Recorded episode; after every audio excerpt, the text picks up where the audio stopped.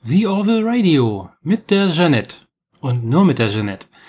Denn der gute Sascha ist nach der letzten Episode mit Alara durchgebrannt und äh, genießt jetzt mit ihr zusammen einen Wellnessurlaub. Falls ihr euch fragt also, warum die nächste Folge ein bisschen auf sich warten lässt, Sascha ist schuld. Oh, das war es eigentlich auch schon als kleiner Zwischenruf. Damit seid ihr informiert. Und demnächst geht's hier weiter mit The Orville Radio.